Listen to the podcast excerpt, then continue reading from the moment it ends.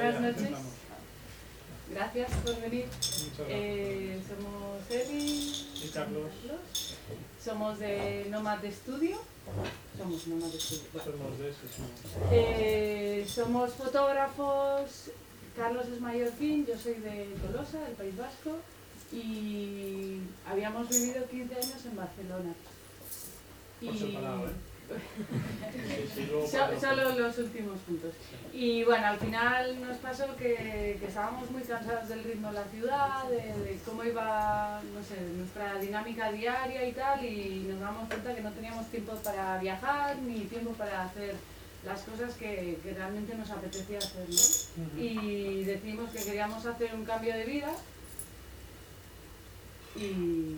ese cambio de vida se tradujo en comprarnos una autocaravana del año 82, restaurarla y irnos a vivir con ella y a recorrer Europa. Eso es como la...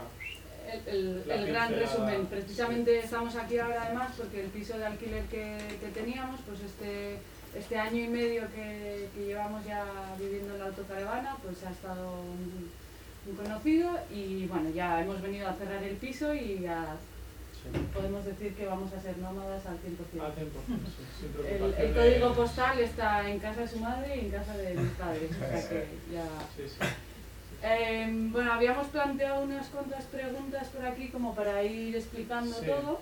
El por qué dejamos de vivir en Barcelona. Bueno, eh, o sea, un poco está explicado. Sí, pero un poco más de detalle.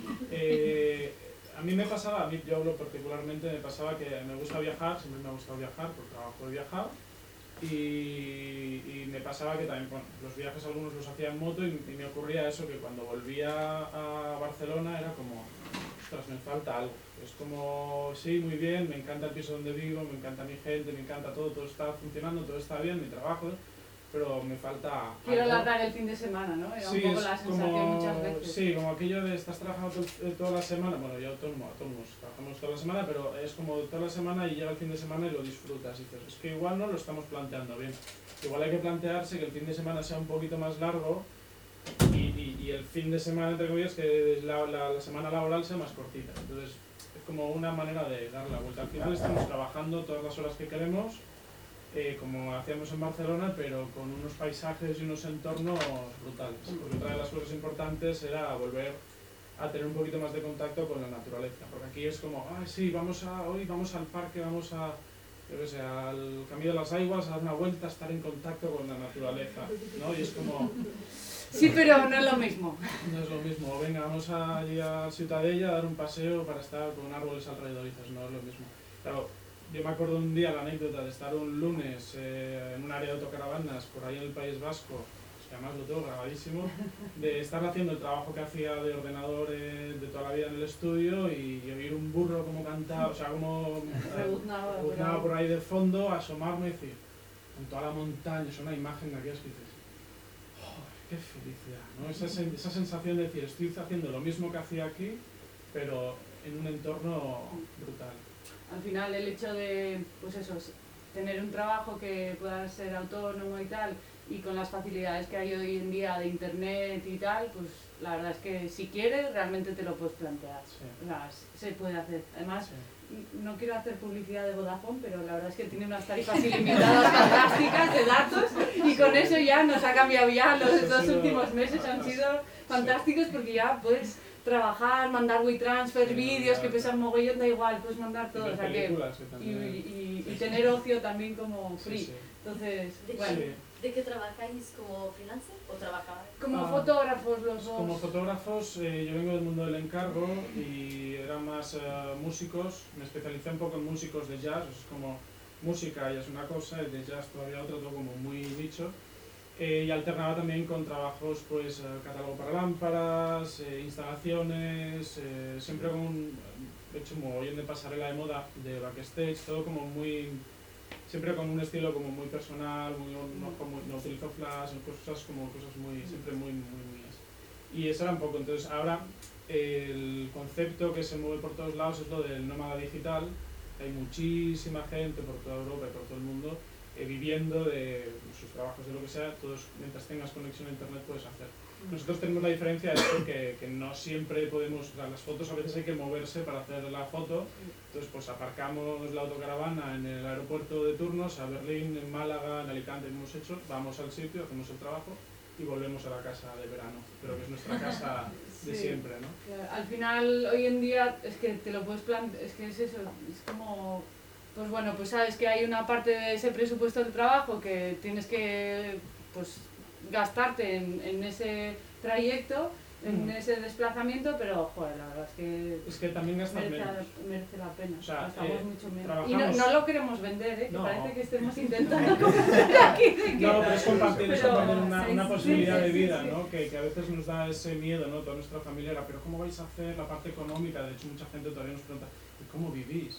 Y pues igual que siempre, vivimos con muchísimo menos cosas, o sea, tenemos muchísimos menos gastos, no pagamos alquiler, no pagamos hipoteca, no pagamos la gasolina, que es lo único que nos supone un gasto importante, y La y comida. la comida, y pues, con todo el Y mundo. de y- vez en cuando, pues depende del país en el que estés, pues sí que hace falta pues ir a un camping para hacer todo lo que es la parte de limpieza, aguas, tal. Claro. Aquí la verdad es que desde que estamos en, en Sí. España no, no hemos pisado un camping, o sea, No. porque hoy, hoy en día está, bueno, es una, todo el tema de autocaravanas se está poniendo muy de moda y hay muchos sitios donde puedas, ap- puedes aparcar y sobre todo si vas en- fuera de temporada, la policía y así no, Sí. no, no- te dice nada. Y si en verano te vas a un sitio tipo Burgos como este año, tampoco te dice nada nadie. Entonces, Sí. si vas buscando ahí el- la manera, eh, puedes aparcar gratis siempre. ¿Y la ropa dónde la laváis? Eh, mucho, sí, hay hay muchas eh, gasolineras de Repsol que tienen máquinas sí. de lavado o en muchos pueblos que también tienen, bueno, pueblos, pueblos, Tipo ciudades. lavanderías en ciudades y así, sí, hemos auto, aprovechado. sí. autoservicio de toda la vida. Y luego amigos fantásticos que También. te ofrecen Que una ducha, una También. lavadora. A ver, llevamos ducha, es un, vamos a un poco, Sí, a llevamos, ver, a ver, sí. llevamos un 17 meses viajando. En estos 17 meses hemos hecho unos 10.000 kilómetros por arriba y por abajo. Hemos hecho más de 400 retratos de personas que hemos ido conociendo y de la actividad que desarrollamos, porque a todas esas tenemos una actividad que luego explicaremos que no si nos va a dar tiempo a hacerlo todo. Eh, y bueno, la, la idea es un poco pasar el invierno en zonas cálidas y el verano en zonas frías. Entonces, este, el año pasado, en verano, nos fuimos hasta Lituania, cruzando eh, pues, Francia, Francia, Alemania, Alemania, República Checa, Polonia. Estuvimos invitados eh, durante una semana Sí. y lo pasamos muy bien. Es una autocaravana del año 82, como decía, es muy lenta.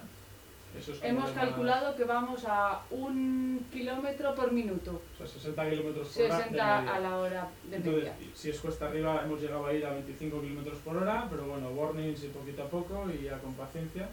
Y nunca cogemos, intentamos, bueno, puntualmente sí, porque es Sí. imprescindible, pero lo demás intentamos hacer todo carreteras secundarias, nada de peajes y a poder ser evitar autovías también. Aunque Sí. a veces eh, se convierte en una odisea. Un poco la idea era como dejar de tener prisa. ¿No? Ese concepto de que aquí todo vas como acelerado, todo te obliga a ir rápido, tenemos 30 minutos para explicarte nuestra historia. allí, allí es como, bueno, freno de mano, ¿sabes? Ya poquito a poco metes la cuarta, que es lo máximo que tiene, y vas haciendo el camino y, y ya llegarás. Y dices, si no llegas, aparcas y duermes. Es decir, ya vas con tu casa, ese concepto de, de ir con la casa a cuestas también Sí, es algo... Un poco brutal. caracol, ¿no? Como, Sí, bueno, pues ahí sí. donde esto paras y. Y quererse sí. mucho, ¿no? También, o sea, tenéis que para convivir, digamos, un espacio Sí. de Quererse Es mucho. todo un tema. Es una- es Eh, un- Podríamos hacer un capítulo de 30 minutos solo sobre eso, sí, sí, sí. Y además es, es un aprendizaje muy bestia, pero a todos los niveles, o sea, a nivel eh, humano con la gente, a nivel de vivir en la carretera y a nivel personal de no matarnos, de llevarnos bien, de respetar los espacios, porque ya compramos una que tenía como en una parte, bueno, se llama La Bicha, por cierto, Vale. Eh, por la parte de atrás es como... Un salón en U. En un salón en U, exacto, tiene su cocina, tiene su baño, tiene su calentador, su, tiene- tenemos todo lo imprescindible. Y en la parte de adelante, donde los asientos, se baja eh, una cama, de repente mágica y maravillosa, comodísima, que tenemos con toda la luna de adelante, tenemos ventana. Entonces, pues estar aparcado delante de la playa, en ningún lugar y, y despertarte con dos cisnes pasando y dices, "Qué- qué, locura es esta. Entonces dos ambientes en la bici. Sí, Sí, sí, claro, sí, dos podemos- ambientes. Podéis estar peleados. Incluso Sí. el- tenemos baño con retrete de químicos y ducha, Sí, sí. así que podríamos decir que hasta tres. Sí. En un momento Y dado luego- con puerta. Y luego O lo más importante que también mucha gente nos dice, "¿Y ¿cómo vivís? ¿Cómo conseguís vivir en un espacio? Tenemos un jardín, es brutal. O sea, oye, cojo, además llevamos una moto atrás, cojo la moto y me voy a dar una vuelta. Y es como, tenemos pues para pasear, para caminar, para acercarte, oye, ahora vengo, me voy a dar una vuelta. Entonces es como, es Ma- difícil, más difí- pero- lo, lo- lo más difícil es eh, las horas juntos, no tanto el espacio, porque el espacio Sí. pequeño aquí ya vivíamos en un piso de 30 metros, o sea, o menos, como muchos seguramente que habéis, habréis pasado por pisos pequeños. Pero el hecho de 24 horas sí que es al final, wow, Sí, muy, muy bestia. Y hay temporadas que, por ejemplo, como ahora, que estamos en un momento de mucho trabajo y estrés, que hay unos días que es como, tío, no te aguanto. Te Sí, quiero sí. y no te aguanto, ¿no? Y, y- no, pero Sí, es, sí, no, pero es, esta es cuestión de, de amor-odio que se crea a veces en las relaciones, que hay que, bueno, hay que aprender a gestionar y, bueno, pues hay momentos que son más fáciles, otros menos y, Sí. y bueno, pues comunicación, no sé. Es, es como te- obliga a estar a, a comunicarte, porque al final eh, estás dentro de un espacio que si quieres moverte, o sea, es como no, No nos, puedes no nos no movemos, tocarte no nos movemos como- si no estamos a- si no lo hemos arreglado. Sabes que alguna vez es como no, no, no, no, párate y vamos a, a solucionarlo. Es como que te obliga a, a- a estar como pareja comunicándonos, porque es que si no, si no, no funciona. Si no acabas, bueno, va a acabar muy mal. Y Una pregunta, ¿cómo Sí. han cambiado vuestras relaciones aparte de la pareja con otra gente respecto a cuando vivíais en, la ciudad? Para mí es casi lo mismo porque cuando vivía en Barcelona veía muy poco a mis amigos porque sí, no, ya quedaremos, tararara. es como cada vez que venimos la aprovechas muchísimo más el Sí. tiempo. Es como vengo y la gente se reserva para verte o, ¿sabes? Es como Sí. antes, ¿no? En Barcelona es como Sí, eso sí. pasar Y, meses. y además siempre, una cosa que siempre hacemos también es invitar a los amigos a que vengan a vernos. Siempre Sí. decimos, oye, si tienes un fin de semana largo, oye, píllate un avión y vente, ¿no? Hablemos y, y quedamos. Y, y tenemos que decir que muy poca gente lo ha hecho. Aquí tenemos a, a nuestra amiga Guada que, sí, que, que sí lo hizo y la verdad fue una delicia poder pasar una semana eh, los cuatro juntos. O sea, nos reímos tantísimo y fue tan divertido que de repente el viaje se convierte en otra cosa también, ¿no? Sí. Compartido. Y, y más allá de, de los amigos de siempre, eh, para mí sí que está siendo también un aprendizaje el, el hecho de relacionarme con otra gente que, o sea, que en principio no tengo ningún problema, pero sí como siempre, bueno, no sé, sí que tengo problemas. Entonces, am, me obliga a estar más abierta y a comunicarme mucho más con desconocidos y, y es fantástico porque de repente eh, en en un unos año- pocos meses, en un, bueno, y ya en año y medio, o sea, la cantidad de gente que hemos conocido es Brutal.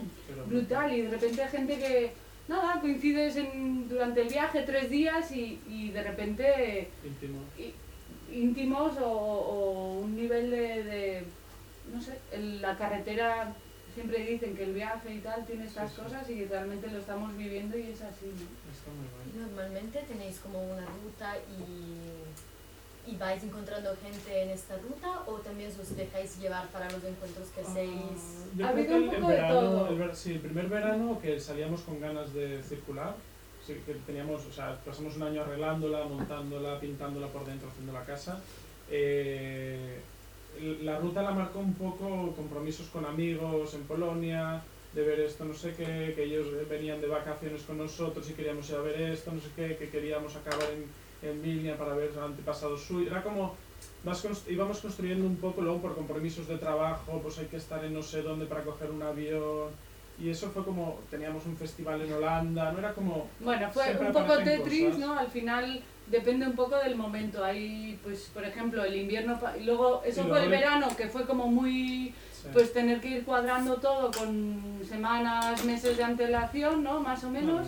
Y luego el invierno, pues fue mucho más tranquilo. Sí que en Navidades, pues lo cuadramos para estar con la familia, pero el resto pero fuimos sí. haciendo, no sé, 30 kilómetros al día, Sí. por ejemplo, y poco a poco bajando desde Barcelona hasta Málaga. Y fue fantástico también. Entonces, bueno, depende un poco de, Del, sí, de, de los compromisos conocemos- que vayan surgiendo de cara al trabajo y Sí, tal. y conocemos un tipo en Cabo de Gata, no sé qué, nos quedamos ahí pues dos, tres semanas por ayudándole a hacer una página web porque quería cruzar, bueno, y- claro, es que de repente tu vida en un año ha sido como varias, o sea, como varios años eh, en uno, ha sido súper intenso.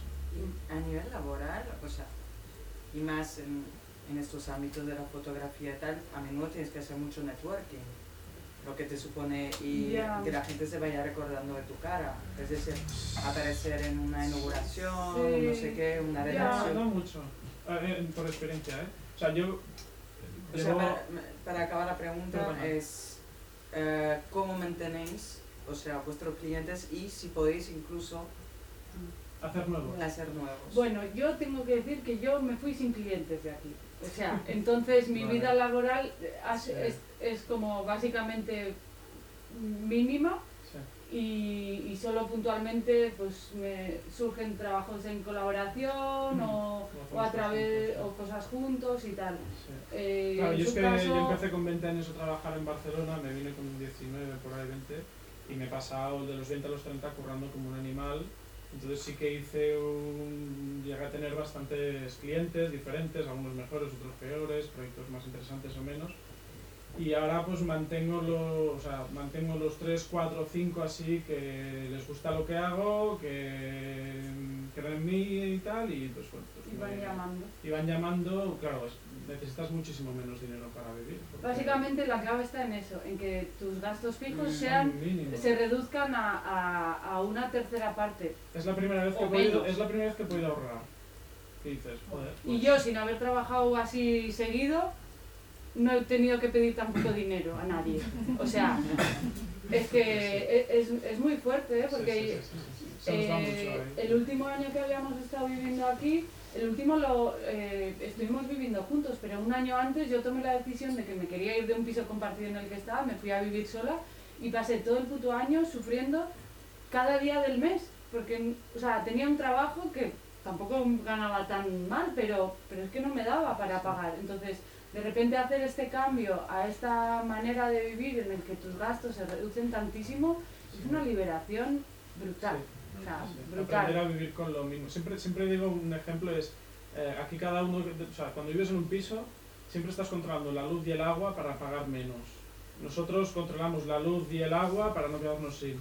Sabes que es un concepto que parece una tontería, pero te hace optimizar eh, todo de una manera brutal. Vale, eh, un, un inciso, porque en la autocaravana llevamos un, un tanque de 80 litros de agua que duran en, en el tiempo, o sea, sobre todo cuando estábamos fuera de España y así, que, que era un poco más incierto el poder encontrar sitios donde poder ah, Rellenar. el agua y así, intentábamos pasar unos 6 días con esos 80 litros.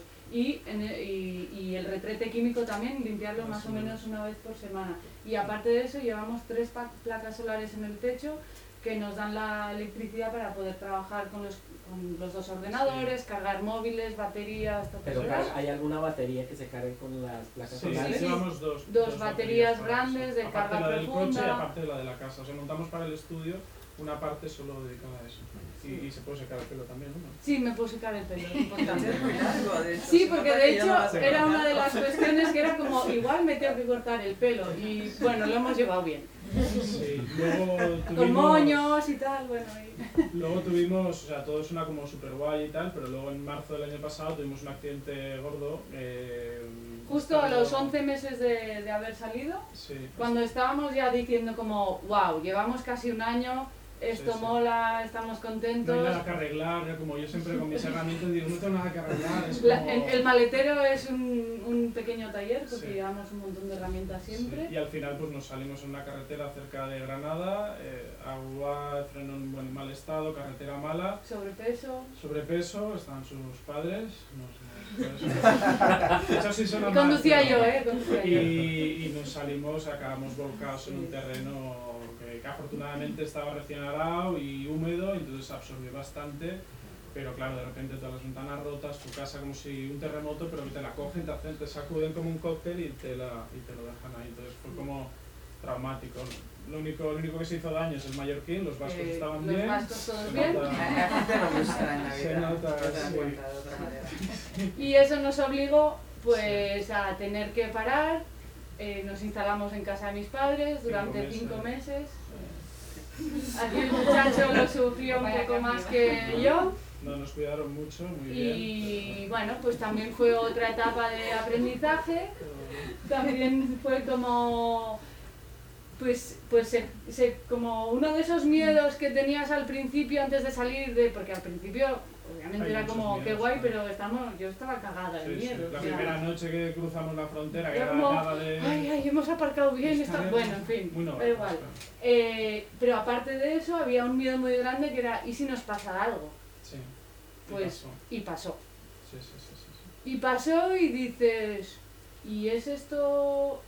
Siempre puede ser peor, ¿no? Pero ya, ya fue bastante dramático y era como, joder, pues, pues ya después de visto te voy a decir que, pues si esto es lo peor que puede pasar, Bueno, bueno, ya, ya, pero eh, no, no, o sea, si esto es de las cosas malas que pueden pasar, bueno, pues, pues vale, pues ya está, se puede asumir, ¿no? O sea, al final la vida siempre te da palos por un lado por otro cuando menos te lo esperas y si es esto, pues mira, Sí, yo qué sí. sé, prefiero haber hecho todo lo que he hecho antes sí, y sí. que me pase esto Que haberme quedado en casa, ¿sabes? O sea que, pues No venga, se para adelante. plantearon en ningún momento dejar el proyecto, o sea, Fíjate, mucha gente nos decía, esta autocaravana a la basura. De hecho fue un O sea, punto... tenía un ¿Después del golpe- accidente? Sí, es golpe que está- estuvimos a esto de no poder arreglarlo. Tenía un golpe en el chasis que era como nadie nos lo quería arreglar. Estuvimos una semana sin dormir, te puedes imaginar, de- de- del subidón que llevábamos, de lo guay que estábamos, qué bonito es todo y qué bien funciona, a que te digan, te ven entrar en el taller y no, no, no, la vuelta, que no, que camina, o sea, llevabas el volante girado al revés y aquello iba como haciéndose, era como dices, hostia. mm, Fue, podría haber sido peor porque todo el- yo pensaba que cuando, cuando la trajeron, la noche que lo trajeron, pensaba que, que- que todo el lateral de la autocaravana pues, habría quedado destrozado. Y, joder, está, con el tipo que nos ayudó a arreglarla, estábamos mirando y es como, no, no, no puede ser. O sea, realmente el barro absorbió muchísimo, tiene sus marcas, de hecho todavía le pegas algún golpe y cae barro rojo. Bueno, de no sé allí. si queréis verla, podéis rolar la el Pues, teléfono. sí, fue un poco... Entonces, bueno, dentro de todo, Aprovechamos ese impasse, Sí. ese paréntesis. no, la historia, tuvimos suerte porque encontramos como un pequeño ángel de la guarda Ah, sí. que, que dijo, Bueno, pa, vaya. yo he estado en Dakar arreglando camiones, tal, y os lo hago. ¿Era vasco? Sí, por supuesto. Y lo fuerte es que después de una semana, o sea, Después del accidente llegamos a Tolosa con mis padres, que estábamos los cuatro desubicados. Nos instalamos en casa. Una semana más tarde llega la autocaravana, no sabíamos cómo estaba y llega en un estado bastante decente dentro de lo que cabe, pero empezamos a ir a los talleres y no, no, no, no, no, no, no, no. no y- estábamos- Inglaterra. Inglaterra, Marruecos como opciones para arreglarlo, porque en Inglaterra hay una comunidad muy grande de gente que tiene Mercedes. este, este tipo de vehículos, porque son clásicas y hay mucho chalao.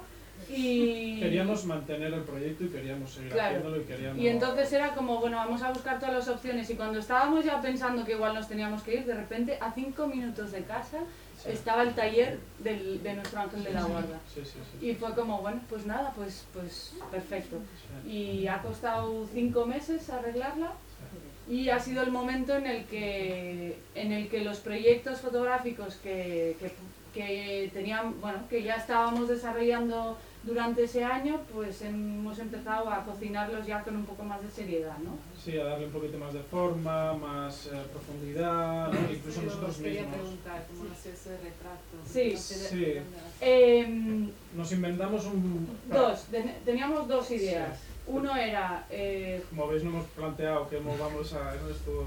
Muy natural. Nada, eh, dos proyectos. Uno se llama There, que es quien vive ahí, y era un proyecto en el que aprovechábamos la, la experiencia de los dos, por decirlo de alguna manera, él su experiencia con los retratos y yo mi acercamiento a la naturaleza en, en mis últimos proyectos. Entonces era como acercarnos a, como nosotros estábamos haciendo un movimiento desde la ciudad a la naturaleza, nos interesaba conocer a gente que tuviera una relación especial con la naturaleza. Entonces, en el viaje hay dos, bueno, algunos han sido un poco más buscados, sobre todo al principio, pero luego hemos encontrado, pues naturalmente, gente que conoces en el viaje. y hemos aprovechado para hacerles un retrato y, y luego hacer como, bueno, yo les he hecho un retrato a través de la naturaleza, Sí. por decirlo así. Sí, y luego nos inventamos un proyecto de decir, ostras, tenemos la autocaravana, hacemos estos retratos, ¿cómo podemos monetizar esto un poquito en el día a día? Y se nos ocurrió el proyecto de retrato nómada, que en principio ni nos gustaba el nombre, bueno, más o menos, y, y joder, fue un exitazo en positivo de, de- de la reacción de la gente de montar un estudio. Empezamos la primera vez en Tolosa, en su sitio, y fotografiamos, a unos 50 personas que vinieron. La cosa, perdona, Te la rápido porque no Sí, sí, pero la cosa es que eh, el planteamiento era montamos el estudio y por 10 euros vienes y te hacemos un retrato y te Sí. lo llevas impreso en el momento y mañana te lo mandamos por email.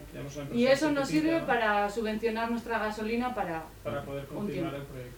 y Y- fue un éxito. Sí, la primera de 50, la segunda cien- más de 120 personas. Familias, familias, niños, familia, niños, cola, cola. repite. Fotógrafos de antes. De antes, Efectivamente, claro, era un poco recuperar la la figura figura. de, de los fotógrafos itinerantes de, de inicios de 1900. Sí. Y bueno, pues en el, después del accidente eh, yo estaba ahí un poco buscando opciones y, y buscando mm, Subvenciones. subvenciones, etcétera, y de repente, pues otro ángel de la guarda me dijo, oye, pues este proyecto que tienes encaja perfectamente en esta convocatoria de la Diputación Foral de Guipúzcoa. Y fue como, bueno, pues, pues vamos allá. Y ahí nos metimos. Sí, le dimos forma al proyecto, lo que decía antes de profundizar, explicar y todo eso, y decidimos con una idea de él y de decir, oye, ¿y si fotografiamos pueblos pequeños? Vamos a buscar gente, o sea, pueblos que tengan menos de 300, 400 habitantes, 500 lo máximo, para retratar a todo el mundo. Entonces decimos, vale, pues nos presentamos todo el pueblo. a Sí. todo el pueblo. A ver, la idea es A esa. toda la gente que, Que quiera. a. Que y se pueda y Sí, tal. Sí, sí. Y entonces la idea, pues el, eh, le llamamos Retrato Nómada Guipúzcoa y le dimos forma a, ok, vamos a montar un archivo fotográfico, queremos hacer un archivo fotográfico de retratos de gente que vive en pueblos pequeños, comunidades pequeñas, ¿no? Como, entonces pues sería una página web con eh, mapa, con todas las localizaciones que hemos ido retratando y tú puedas ir viendo lugar por lugar. Y entonces compartir, pues eso, acercar la fotografía a la gente, acercar el retrato a la gente, eh, eh, invitarles ¿no? a pensar quiénes son ellos, quiénes son como comunidad, ¿no? un poquito de conciencia, compartirlo con la gente de, de- de lugares que no son tan chiquititos.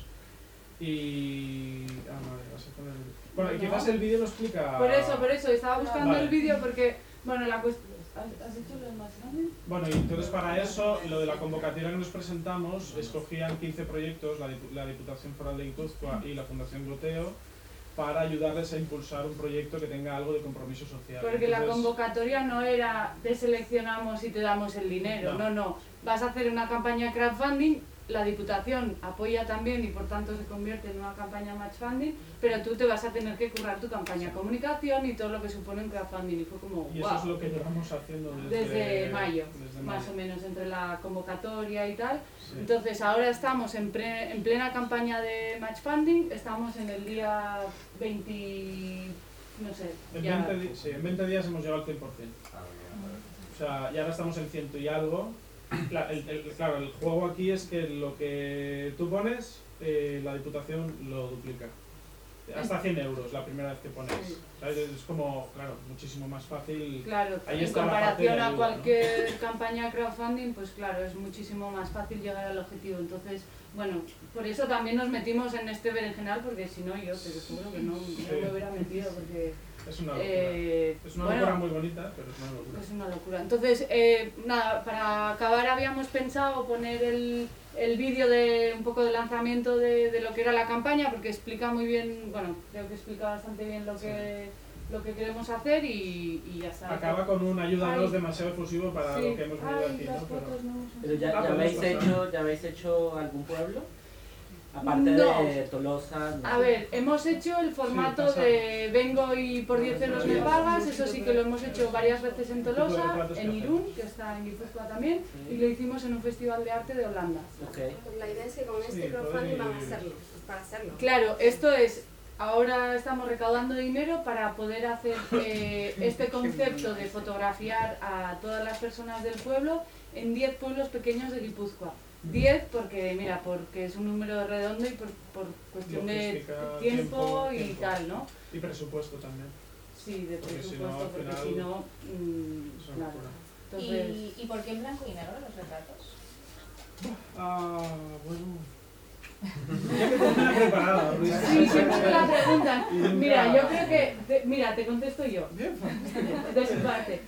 Él tiene una mirada muy clásica en la fotografía y, y hace que el blanco y negro simplifique mucho el, el tema de, de los detalles, ¿no? De, pero va un poco por ahí. Al final el color muchas veces, según él, distrae el- la mirada, ¿no? Un- si la persona lleva algo rojo, pues te, te llama mucho y de esta manera te centras mucho más en lo que son las formas, etcétera. Y, y luego hay una cuestión también de que, no sé, nos gusta más. A mí me gusta muchísimo más. Vengo de hacer, empecé haciendo conciertos de jazz en garitos de por aquí y siempre me atrajo muchísimo más la imagen en blanco y negro. Ah, Hay una, hay una ah, parte que, que el- el- quizás el color no lo trabajo tan bien como lo trabajo el blanco y negro, eso también es como una comodidad donde, donde trabajo. Y no sé, es básicamente lo que ha dicho Eli. O sea, es, es como la mirada, ¿no? las sombras, las formas, todo como que me, que me permite conectar más cuando veo la imagen. no sé. ¿Ustedes más creativos de haber cambiado de entorno, de energía, de estrés? ¿Qué, qué, qué razón, qué creatividad tenéis? Joder. Mira, o sea, nos ha pasado, nos ha pasado lo contrario. Arrancamos el viaje y él empezó a hacer un millón de fotos y yo ninguna. Yo me bloqueé, pero de una manera no podía. Salía tan bloqueada en la ciudad que hasta enero de este año no, no cogía así un poco más en serio. Sí, a mí al contrario. Yo, Pero yo fue como... son maneras cada Sí. uno.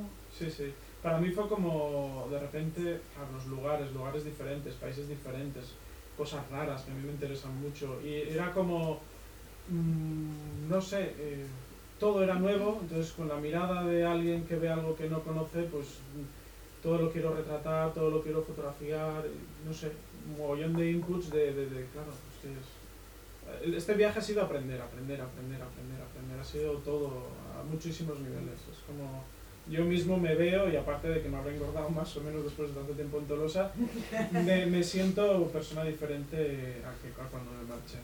Y Decíais que bueno, buscabais personas que mm, tienen una relación particular con la naturaleza, y bueno, por ejemplo, hay historias que Destacan. destacan. Sí, hay, a ver, Es ya, ya.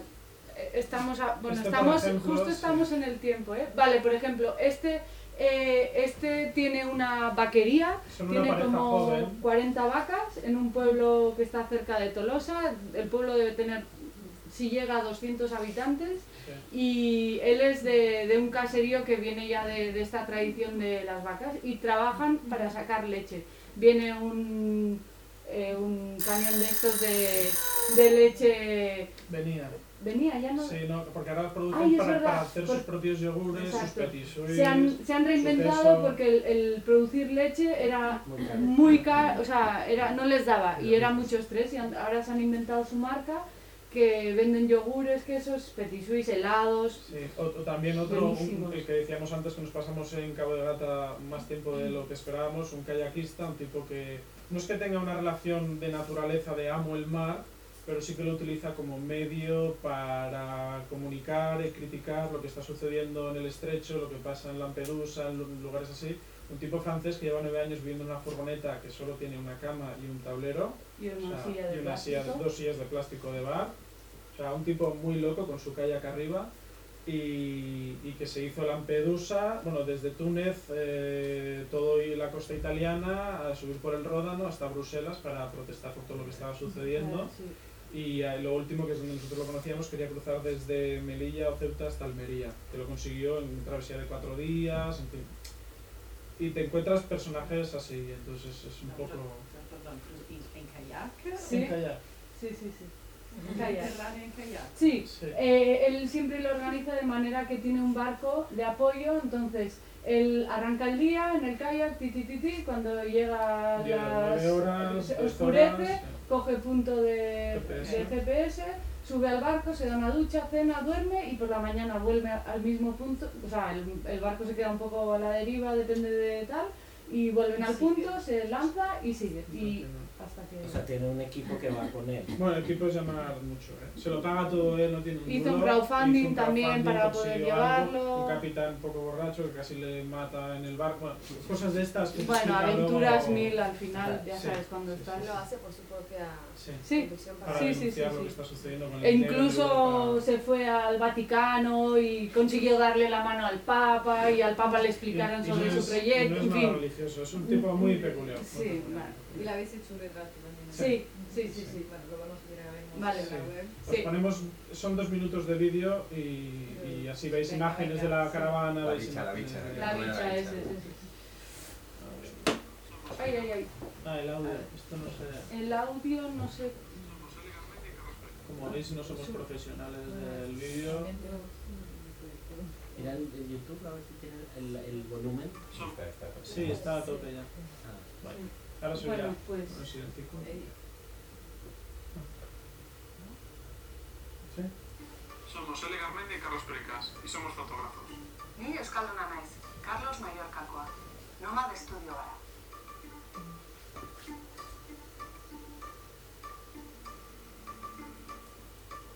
Somos Nomad Estudio porque vivimos y trabajamos en una autocaravana a la que llamamos Bicha. Es una autocaravana viejita, del año 82, que hemos transformado en nuestra casa, en estudio fotográfico y en galería itinerante.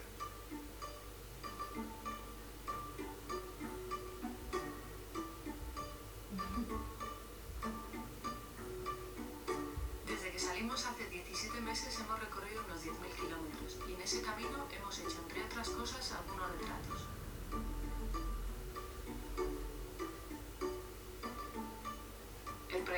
Presentamos a Meta se llama Retrato Nómada Guipúzcoa.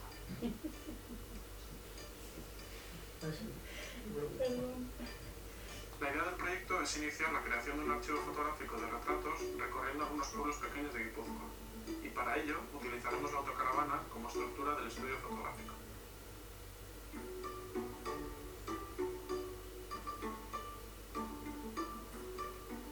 Las personas fotografiadas recibirán una copia en papel fotográfico y en organismo local le entregaremos una caja con todos los retratos de su comunidad para que formen parte de su patrimonio. En un lateral estará el estudio y en el otro la exposición, con los retratos que hemos realizado en el camino.